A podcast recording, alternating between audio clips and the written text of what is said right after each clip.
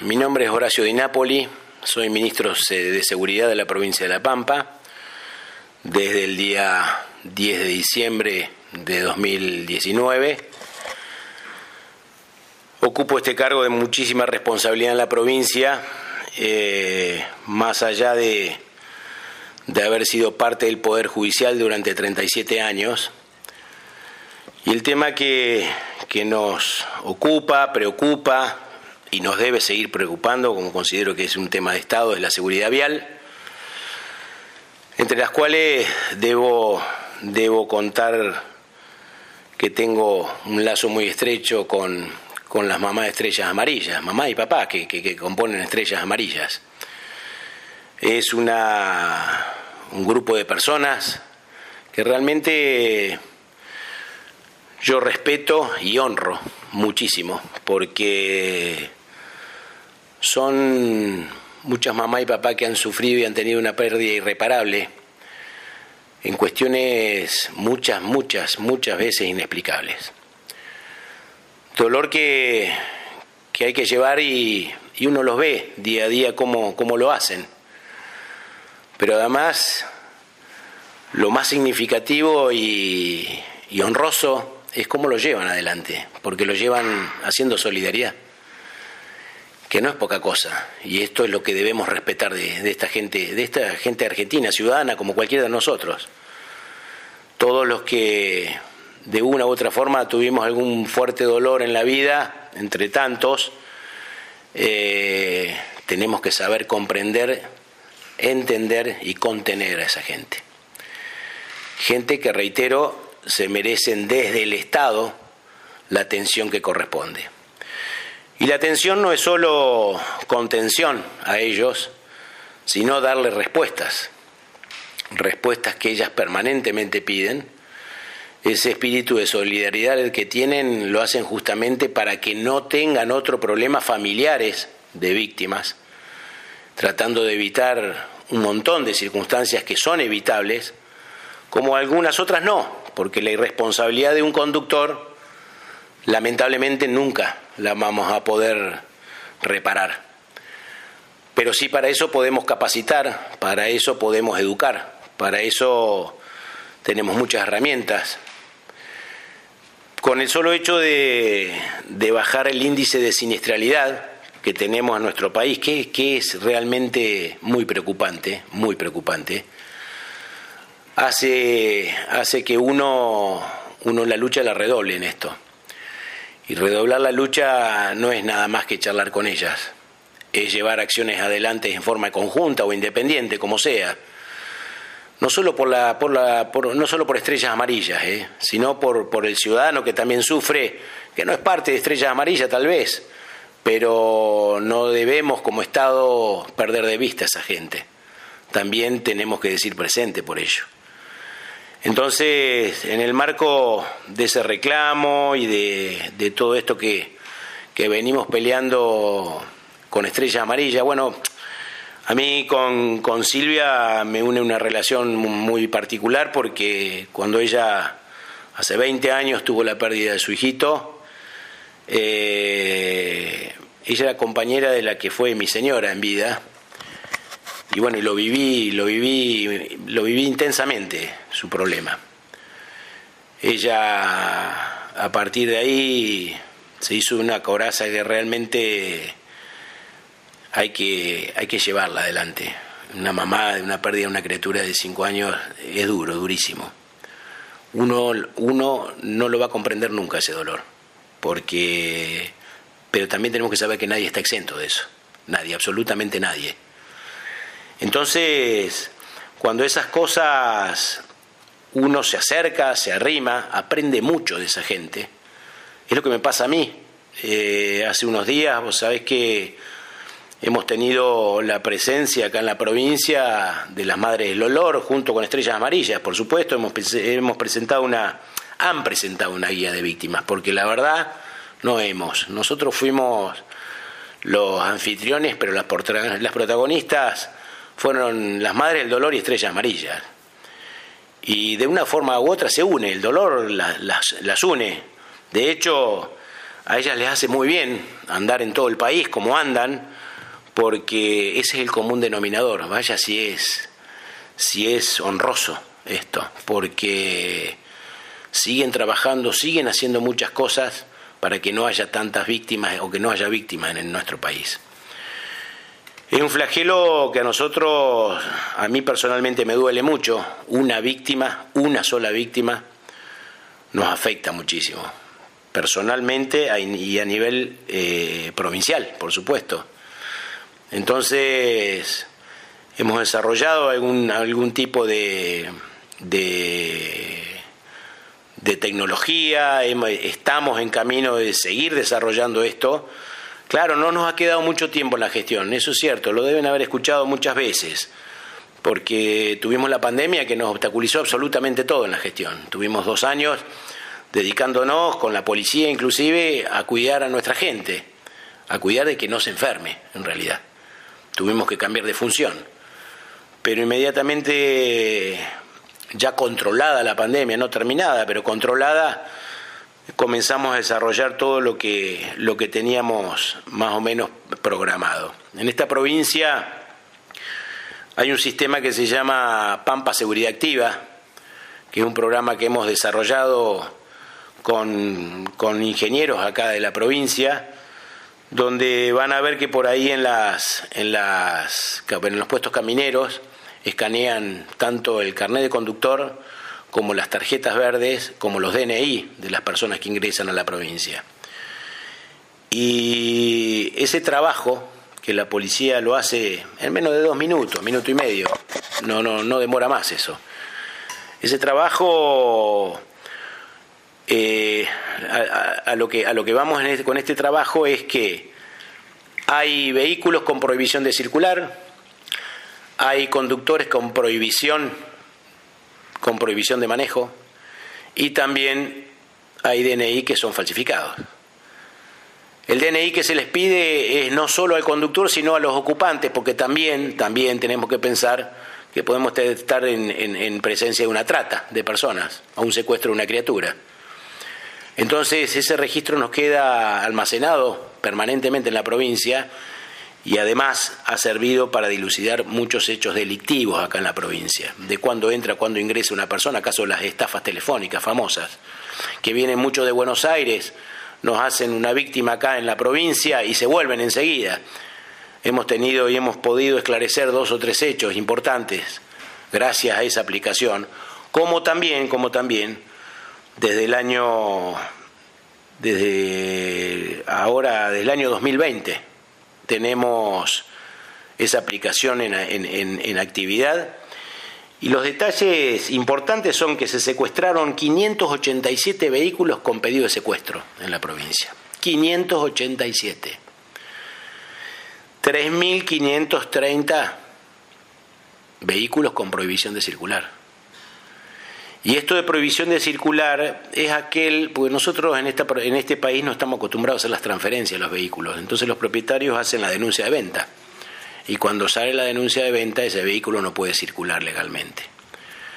Así que se hace un procedimiento donde se le extrae la, la tarjeta verde a esa persona para que no pueda circular y necesariamente tiene que hacer la transferencia. Pero lo más llamativo de todo esto es que encontramos 223 conductores con prohibición de circular, con restricciones de circular.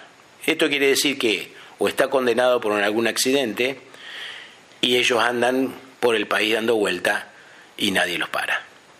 Entonces, es una aplicación que nos ha dado muy buen resultado y nos está dando resultado en la provincia.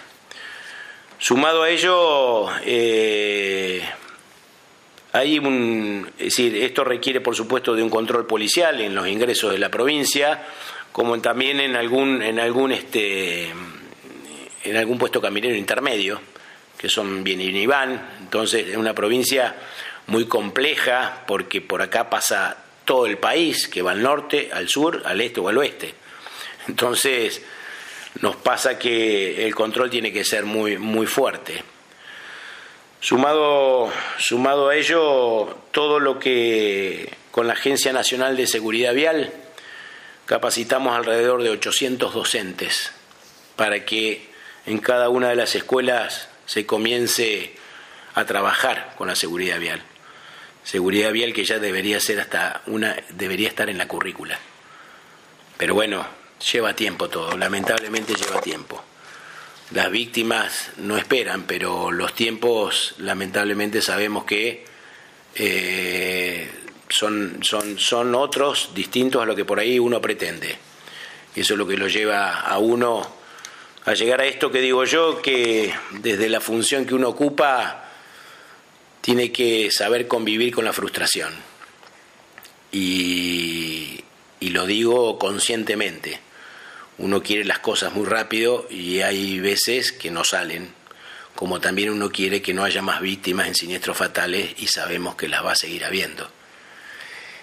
El convivir con eso, el ser responsable en cierta forma de esa cuestión, a nosotros nos lleva mucho a, tener que asumir esta, esta conducta de convivir con la frustración, pero en el, en, el, en, el, mientras tanto tenemos que seguir trabajando, porque como también tenemos que hacer estas entregas de cascos que estamos haciendo, cascos que nos está proveyendo a pedido nuestro la Agencia Nacional de Seguridad Vial, y estamos distribuyendo en toda la provincia.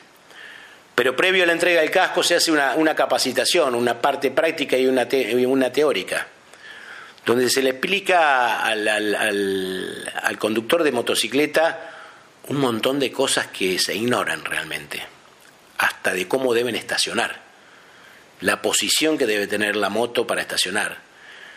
Y, a mí me resulta muy satisfactorio hacer estas cosas. A mí, a mi equipo, cuando hablo de mí no, no hablo de mí solo, ¿eh? quiero aclarar esto porque uno sin un buen equipo de trabajo no es nada esto lo tengo muy claro, lo aprendí de todo lo que trabajé en mi vida y que si no somos equipo de trabajo con liderazgos positivos, con liderazgos con convicciones, con un norte claro, y bueno, no podemos hacer nada solos. Hoy me toca, me toca tener el cargo de, muchísima responsabilidad que tengo. Yo, yo por supuesto acepté ese cargo y, y bueno, estamos en la provincia con muchísimos proyectos. Estamos, estamos instalando una, una, una regional de la Agencia Nacional de Seguridad Vial, acá muy cerca, en el ingreso a Santa Rosa, donde el compromiso es ponerla en funcionamiento en dos meses aproximadamente, pues ya está todo terminado. Ahí la Agencia de Seguridad Vial seguramente, y no, se comprometieron por supuesto, a traer vehículos, radares y que seamos la regional, la cabeza de la Patagonia, como así consideramos que debemos ser, y seguir trabajando, seguir trabajando con esto. Volviendo a todo, a toda la, la cuestión que desde el Estado no debemos dejar pasar, insisto, la seguridad vial debe ser un tema de Estado, más allá del partido político que gobierne el momento que gobierne. No, no hay duda en esto. Por otro lado, en el Consejo Provincial de Tránsito de la provincia impulsamos la ley de alcohol cero. Impulsamos el alcohol cero, no la ley de alcohol cero. Y, bueno, surgió así en el, en el Consejo. Alcohol cero que por supuesto comparto en su totalidad. Me dio por ahí mucha bronca cuando el otro día en el Senado no se trató, no se trató porque, bueno, hay algún senador que no quiso dar el quórum y esas cosas, y ahí, ahí está, ahí uno se da cuenta de que, de que por ahí en determinadas situaciones estamos muy lejos de lo que necesita nuestra gente, porque, porque esas son las muestras que no tenemos que dar.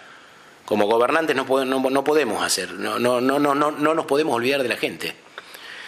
Y a mí esas cosas me duelen me duelen porque uno la pelea desde un lugar muy chiquito como es este, la provincia, junto con el gobierno, por supuesto. El gobernador está totalmente de acuerdo con esto que decimos y con esto que llevamos adelante. Y cuando salió por allá en la provincia de La Pampa, que fue ley, la ley de alcohol cero, eh, comenzaron por ahí desde algún sector, no sé si, si por ignorancia o por qué cuestión, a, a decir, no, bueno, que es una ley que no sirve cierto sector vitivinícola no estaba a favor de esto, no sé cuál es el perjuicio que se le causa realmente, porque no es una ley seca lo que se está votando, es una ley donde se le dice a un conductor que no tome alcohol, a uno. Es más, se pueden trasladar en un vehículo que no maneje ninguno de las cinco personas. Cinco estoy hablando un ejemplo, pero digo, no, no entiendo, no entiendo la verdad de todo esto. Eh, o sí, o la entiendo. Pero tengo claro a dónde vamos, qué queremos y qué queremos en la provincia con esa ley. Algunos municipios acá en la provincia todavía no han adherido. En la, en la reunión del Consejo Provincial de Seguridad Vial hemos mandado varias notas a los, a los municipios donde todavía no adhirieron, varias notas ofreciéndonos para, para en caso de que se tenga duda, íbamos a colaborar, íbamos a conversar. No, no, de lo que no, no, no me cabe duda es que lo que no podemos perder es el diálogo con el diálogo, estemos de acuerdo o no, eh, siempre se llega a buen puerto. Pero hay que saber decir sí cuando es sí, y desde el lado nuestro tenemos que saber decir no cuando es no y por qué no, por supuesto. No por el no mismo.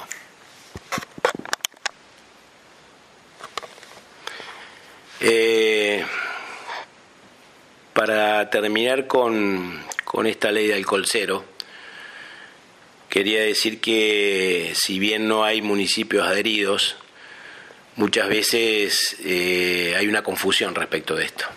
Eh, y por supuesto que hay que someterlo a discusión. Yo la discusión la tengo en la calle, tomando un café. Aquel que le gusta ir a un asado y tomar, me dice, y Nacho, bueno, Nacho es mi sobrenombre, pero dice, pero ¿cómo, cómo no podemos tomar? Y no podés tomar. Para conducir no puedes tomar. Tómate un taxi. o que te lleve o que te lleve un amigo que no tome. Eh, pero hay algo que quiero resaltar y tenemos que ser muy cuidadosos con las ordenanzas de infracción a la ley. Cuando nosotros eh, tenemos que infraccionar a alguien que tiene alcohol en sangre, como un camionero, por ejemplo, cosa de que me parece realmente detestable una conducta de esas características, en los municipios donde detectan esa, esa infracción, no solo tienen que reglamentar pagaste y seguís, tiene que haber una reglamentación paralela, porque si no se beneficia el que más dinero tiene, y no es la idea de esta ley. La idea de esta ley es que duela por algún lado, y si es una, una, una sanción pecuniaria, hay empresarios que no le va a doler nunca. Entonces, vos tenés un grado de alcohol en sangre, sí está bien, vas a pagar 100 mil pesos, pero el camión va a quedar retenido 15 días. Se entiende lo que voy. Yo lo que quiero, lo que quiero que quede claro y que los municipios tomen en cuenta esto es que no es pagando se termina la infracción. Hay que imponer una sanción y una regla de conducta de ese camionero que iba con alcohol en sangre y que no sea la empresa la que pague y se libere el camión. Lo digo esto porque hay muchos municipios que en el afán de ir rápido convirtieron una ordenanza rápidamente, ah, y pagó y se fue. Y no, no es así. No debería ser así. Esto es un consejo, no soy quien para, para pero sí hay que, hay, hay que ver esa parte. Queremos corregir una conducta más que el pago de una infracción. Sí, por supuesto, el pago de la infracción tiene que ir, pero tiene que ir de un, de un correctivo de la conducta también. Y esas cosas que duelan, que duelan y mucho. No solo hay que infraccionar, sino que hay que ejecutar esas infracciones tenemos que ser duros en esto porque lamentablemente la conducta del ser humano siempre nos lleva a decir a ver cómo zafamos en esto. Como también alguna conducta de que hoy ya, ya absolver de una infracción a un infractor no es sumar un voto, es restar 10 votos.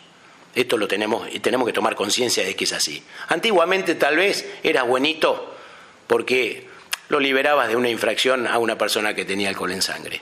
Hoy ya no es más así. La gente quiere dureza en esto. En el buen sentido, por supuesto, que se cumplan las reglas. Esto es lo que queremos y así debe ser. Cuando yo hablaba de, que es entendible y hay que, y hay que, y hay que contener aquellas personas, contener, atender y escuchar a las personas que, que tuvimos un dolor en la vida, Yo el caso mío, yo no sé si viene al caso comentarlo, pero yo sí tuve, tuve, tuve un golpe muy grande en la vida. Uno, uno digo yo, hay cosas a las que puede estar preparado, que, que son aquellas que cuando la ley de la vida, digo yo, cuando uno sabe que primero se va a su abuelo, después su papá, por un tema, porque es duro decirlo, pero es la ley de la vida.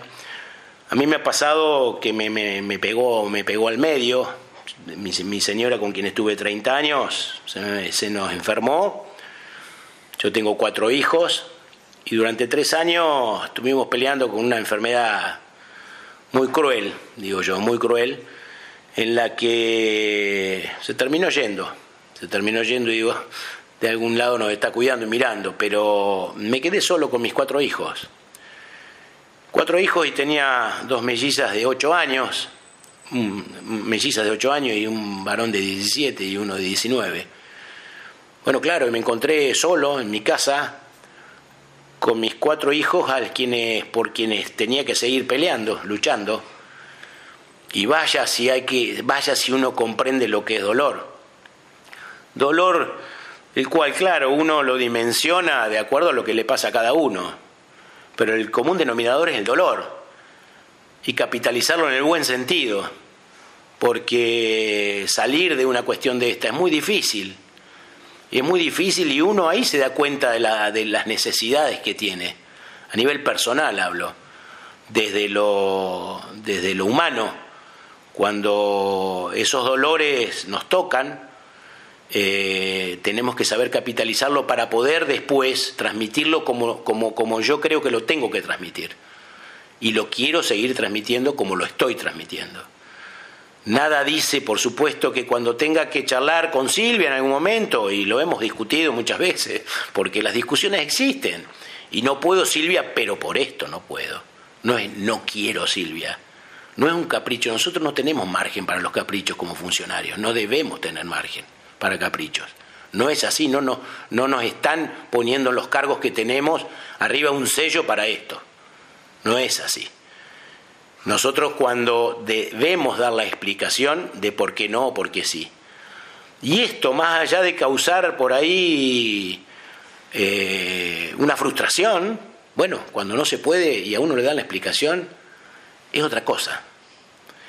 Eso es el respeto que nos debemos las partes, quienes estamos desde un lado y desde el otro, más allá de los saludos como corresponden y no insultarse, es decir, el respeto es algo básico, del cual no, no por ser funcionario tenés que ser irrespetuoso o respetuoso, no, no, no, es como vos sos una persona de carne y hueso como cualquiera, como soy yo.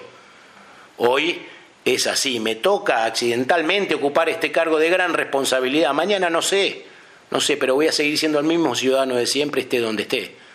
Esto, y luchar sí, luchar voy a luchar siempre, por, por, por, por un servicio a la gente voy a luchar desde donde esté. Los cargos que tenga, lo voy a hacer.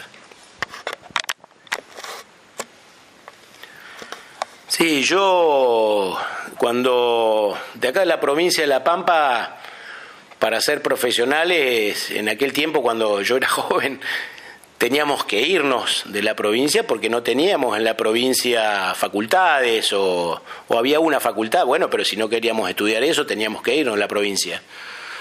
Mis papá, mi papá y mi mamá eran empleados administrativos del Poder Judicial y bueno, resultó ser que mi hermana mayor y yo tuvimos la posibilidad de ir con mucho sacrificio los padres, porque, porque yo digo, y me parecía siempre injusto, cuando, cuando estábamos estudiando, mi hermana y yo nos llevábamos un sueldo entero de papá y mamá. Y bueno, y esas cosas a uno le pesan. A mí, porque uno dice, qué injusto es todo esto, porque en definitiva, cuando tus viejos se están haciendo, se están acomodando, nos vamos nosotros a estudiar y te llevas un sueldo entero, un sueldo entero. Bueno, era una cuestión, por ahí es un tema personal mío, pero yo no, yo por esa cuestión empecé a trabajar a los 12 años, no, no trabajaba en una farmacia porque quería comprarme mis zapatillas, porque papá y mamá no me la podían comprar. Y bueno, éramos cuatro. Entonces, o no querían, no podían comprar las zapatillas que quería yo. Había que trabajar para ganarse, ganarse un peso y poderse comprar la, la zapatilla, por eso empecé a los 12 años. Y claro, cuando a los 18 estaba estudiando en La Plata, estábamos estudiando con mi hermana, conseguí un trabajo de tanto andar, tanto andar, tanto andar y conseguí un dos trabajos, uno en, la misma semana, uno en el Ministerio de Economía que lo tenía a cinco cuadras y otro en el Poder Judicial a 60 kilómetros de donde vivía.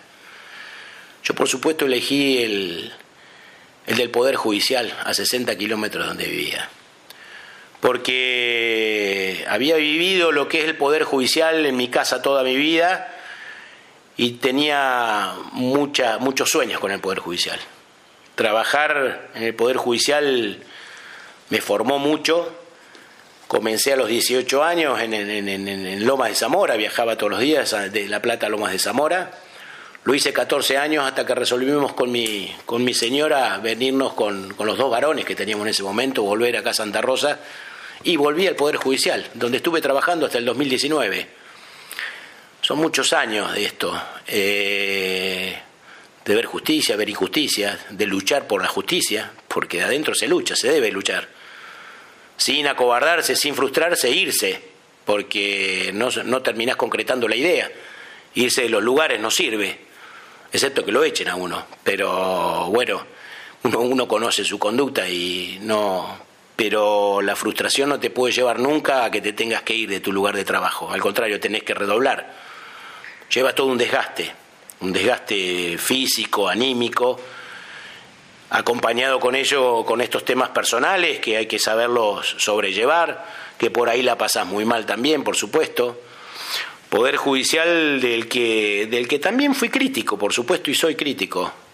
Debemos ser críticos. Debemos ser críticos desde la función de cada uno porque el ABC de esto es partir de la autocrítica, ¿qué estoy haciendo mal o bien? Y si lo estoy haciendo mal, ¿por qué lo estoy haciendo mal?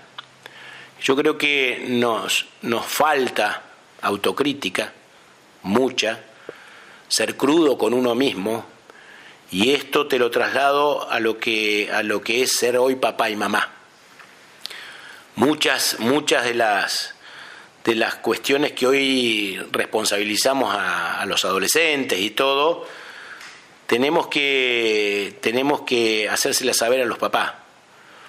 Hoy es mucho más fácil, hoy es mucho más fácil para un papá y una mamá decirle, sí hijo, anda, agarrate el coche sin preguntarle dónde va, a qué hora vuelve y cómo vuelve, que decirle que no.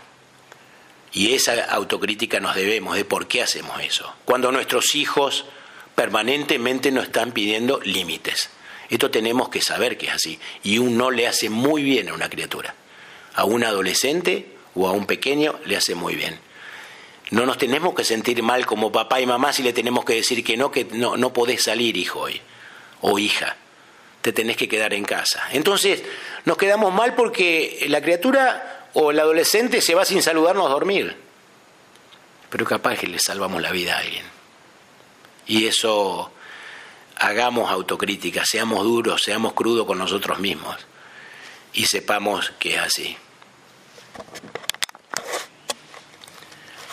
Con Silvia la relación que teníamos es... Eh, con mi esposa eran compañía de trabajo, trabajaban juntas. Y bueno, si bien Silvia en aquel momento cuando pasó lo de Saya no estaba acá en Argentina, por supuesto lo supimos, esta, esta, esta terrible terrible hecho lo, lo, tuvimos presente desde el primer día. Además, además, bueno, se llevaba muy bien con mi señora, eran compañías de trabajo y supo contenerla alguna vez. Y mi señora ha tenido, ha tenido, pues era abogada, mi señora, y ha tenido a personas que hoy integran estrellas amarillas en alguna causa penal donde la ha sabido defender, como también las demandas civiles, un montón de, bueno, casualmente ha pasado eso en la vida nuestra. Entonces hoy me encuentra a mí desde este lado, que digo desde este lado por el cargo que tengo, nada más, porque me conoce todo el mundo acá y saben quién soy, cómo soy, a dónde voy, qué quiero y qué no quiero.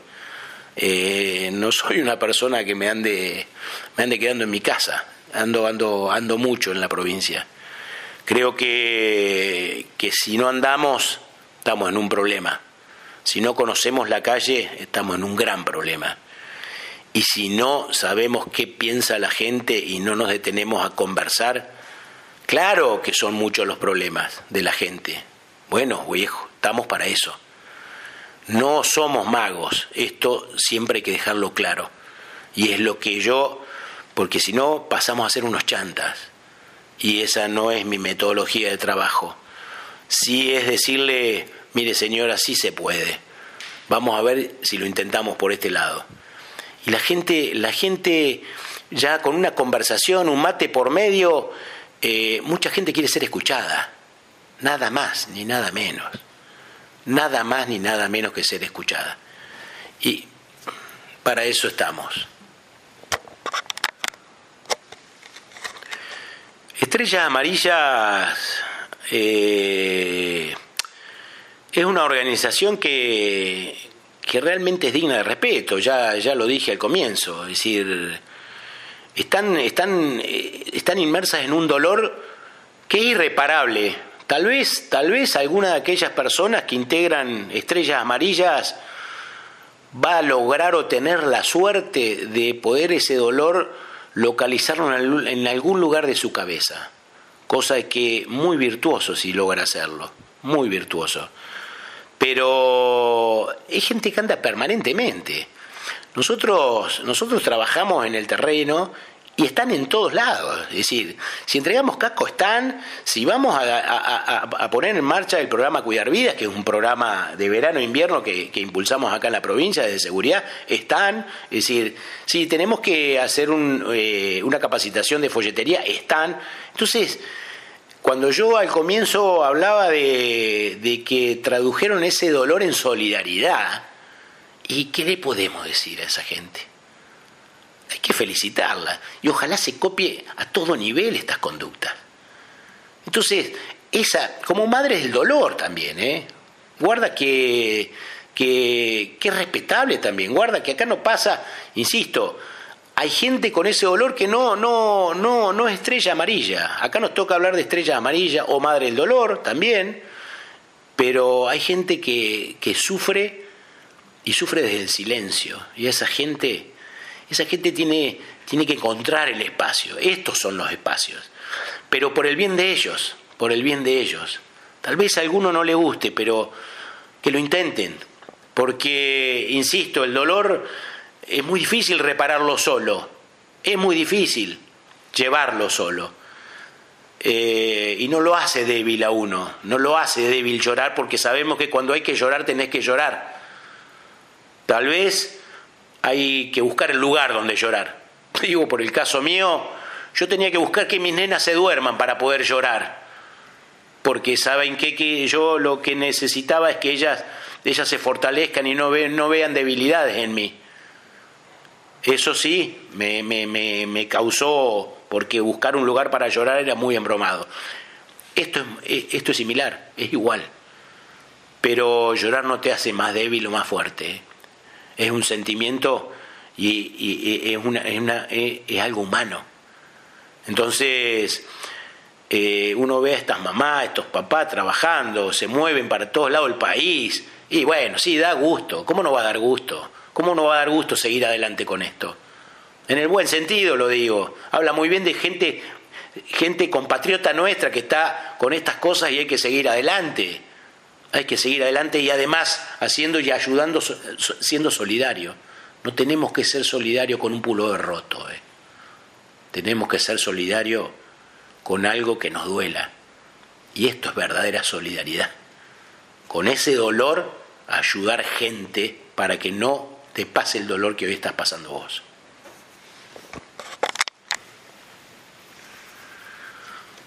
Nosotros cuando hablamos de, estrellas amarillas, de madre del dolor. Es llamativo por ahí, yo, yo, yo creo tener una explicación, pero que la voy a decir, por supuesto, eh, de por qué, por qué todas mamás, muchas mamás, no todas mamás, perdón, con el respeto de los papás o de los abuelos que intervienen en todo esto.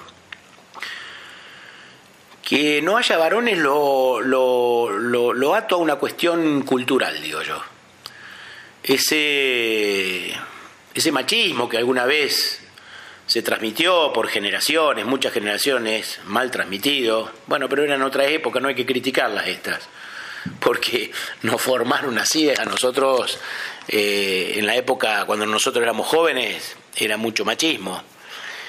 Y tal vez hoy no se ha destrabado eso. Eh, cuando yo hablo de llorar, hay hombres que les cuesta llorar. Eh, yo era uno de ellos.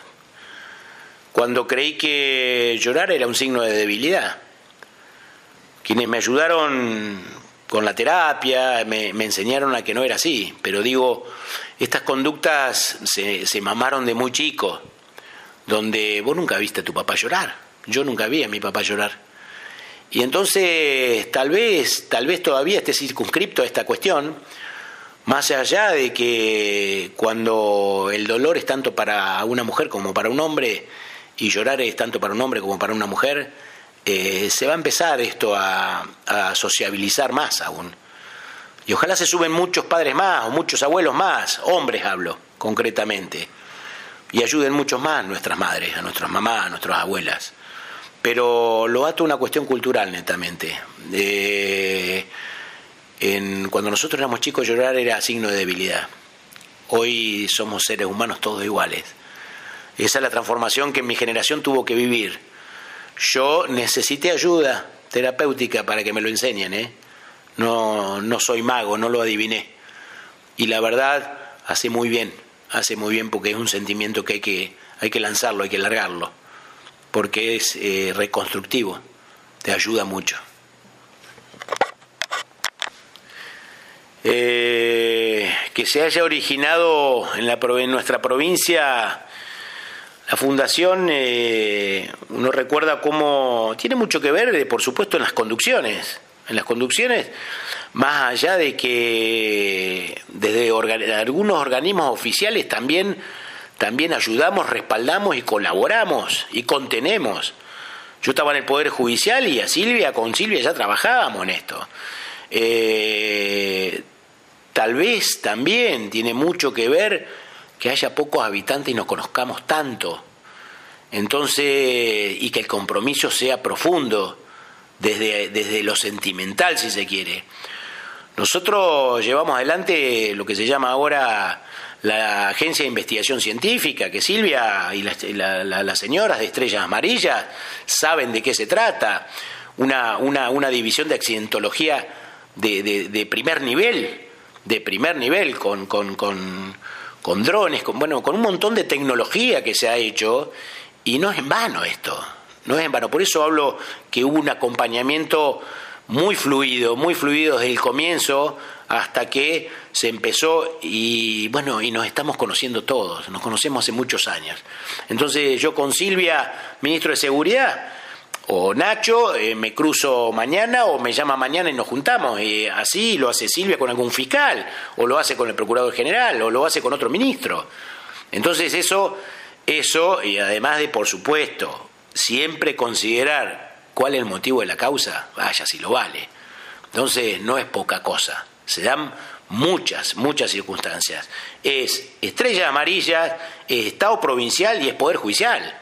Entonces, no es poca cosa. Si, sabe, si, si tenemos muy claro que estas tres cosas funcionan más o menos bien, más allá del reclamo, la discusión que hablamos siempre, que eso, que eso es muy productivo, no lo digo mal esto, no, no, eh, con algún sinsabor, funciona, funciona.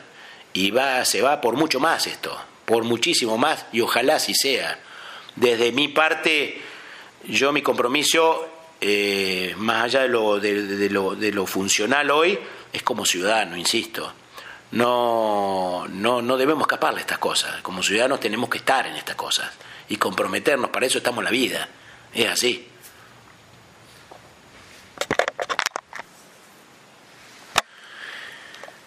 Las, los desgastes que, que tienen todas aquellas que, o todos aquellos que tenemos un liderazgo determinado, con un fin determinado, caso Silvia en Estrellas Amarillas, por ejemplo, tiene mucho que ver con, primero con la personalidad de cada uno.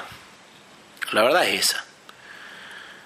Eh, uno de la función o el caso de Silvia, que no para, no para, no para, tiene que ser muy cuidadosa, muy cuidadosa porque a ella la necesitamos con buena salud y con mucha lucidez. Claro, eh, en el afán de, de, la lucha uno se olvida de estas cosas y se acuerda cuando cae en cama tres, cuatro días y que perdió un día la voz. Y si, ¿de qué perdí la voz? Y bueno, cuando vos te retrotraes tres, cuatro días, decís, claro, ¿cómo no la voy a perder la voz? Porque lloré, me disgusté, me peleé con el senador. Me, eh, eh. entonces, la organización tal vez eh, lo que necesita, por supuesto que necesita muchísima más gente que colabore en esto. Y no necesariamente tenés que partir del dolor para colaborar en esto. Insisto, es solidaridad, gente, esto, ¿eh? No es, no es, ah, tengo un hijo fallecido en un accidente de tránsito, entonces me voy a estrella amarilla. Sí, por supuesto. Pero aquellos que no tuvimos o no partimos de un dolor de esas características para ser integrantes de esa organización, no tenemos por qué no estar. Tenemos que acompañar y eso, eso sí, sí, por supuesto que hay que acompañar y hay que ayudar desde cualquier lado, de donde se necesite pero claro, les cuesta mucho, pero les cuesta mucho, insisto, eh, nosotros tenemos una concepción que el ser solidario, y lo voy a volver a repetir porque me hago cargo esto que digo, es regalar una zapatilla con la suela rota, y entonces me voy a dormir tranquilo. Pensemos esto. Esto, esto, esto lo digo volviendo a esta autocrítica que debemos tener nosotros y debemos reconstruir. Tenemos que ser solidarios en serio. Es un país que es solidario pero fijémonos con qué somos solidarios. Entonces, hay que tener muy en cuenta eso. Estas organizaciones nunca hay que dejarlas de lado, jamás. Se pueda o no se pueda, pero siempre hay que estar.